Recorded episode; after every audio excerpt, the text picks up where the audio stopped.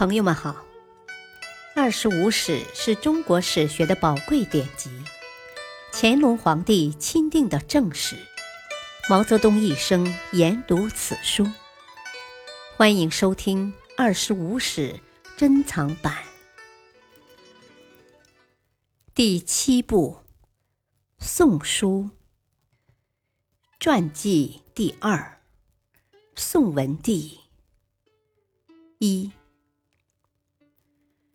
宋文帝刘义隆出生四百零七年，卒年四百五十三年，小字车儿，武帝第三子。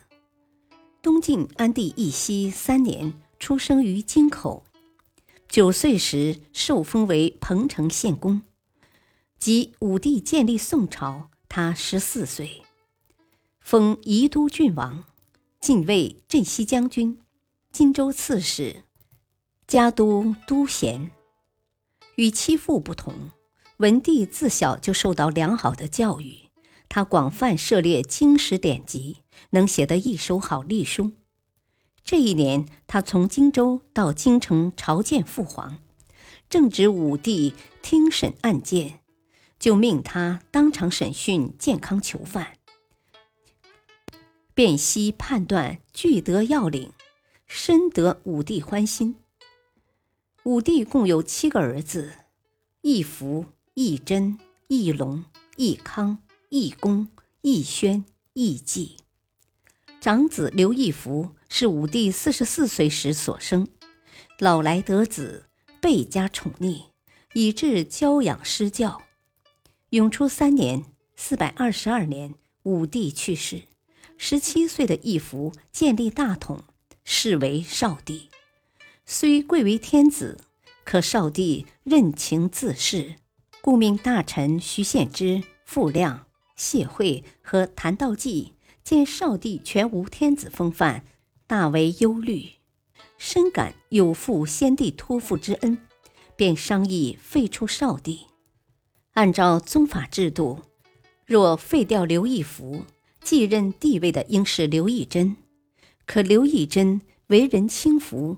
不足以承担社稷之重，且与这般老臣早已结下了嫌隙。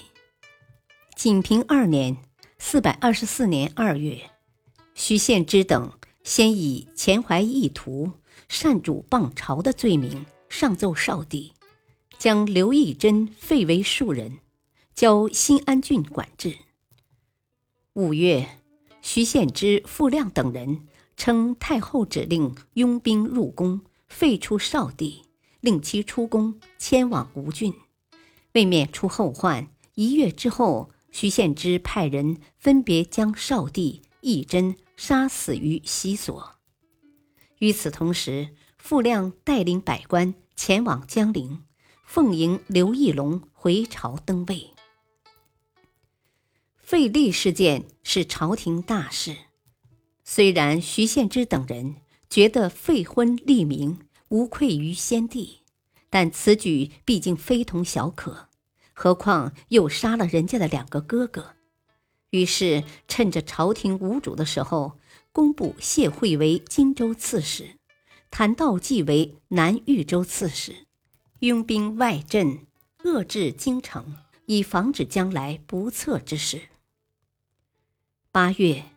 刘义隆回京建位，改元元嘉，是为文帝。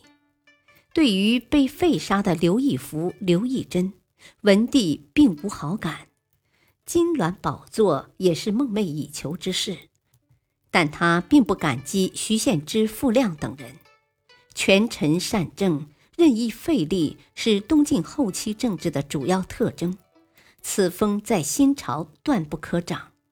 但为了稳定政局、安抚民心，文帝隐忍了几年，承认了徐献之的人事安排。元嘉三年（四百二十六年），在道彦之、王弘、王华等人的策划和帮助下，文帝杀死徐献之、傅亮，并拉拢谭道济，率军击败了谢惠，收回了朝政大权。在消除朝廷隐患之后，文帝开始着手修理内政，若要政权稳固，必须让黎民百姓有口饭吃，不至于因饥饿而造反。于是他连连下诏，奖励农耕，令全国官吏督民耕种。农民缺少两种，官府要借贷给他们。生产搞不好，地方官要受到惩处。他还亲自带领文武大臣去京郊锄地。令皇后在宫中植桑养蚕，给大家做出榜样。有一年，江南闹旱灾，水稻种不下去，文帝下令改种三麦。他还极为重视兴修水利，修复了不少堤堰，如阙碑、六门堰、马仁碑等著名水利工程，就是在这一时期扩修的。元嘉十二年。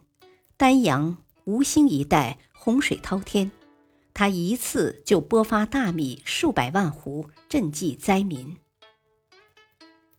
为了限制大族控制劳动人手，增加朝廷收入，文帝下令清查户口，把士族和豪族侵吞隐秘的户口清理出来，登记在官府的户籍上。元嘉年间的户籍成为后来齐。梁朝整理户籍的依据。感谢收听，下期播讲二。敬请收听，再会。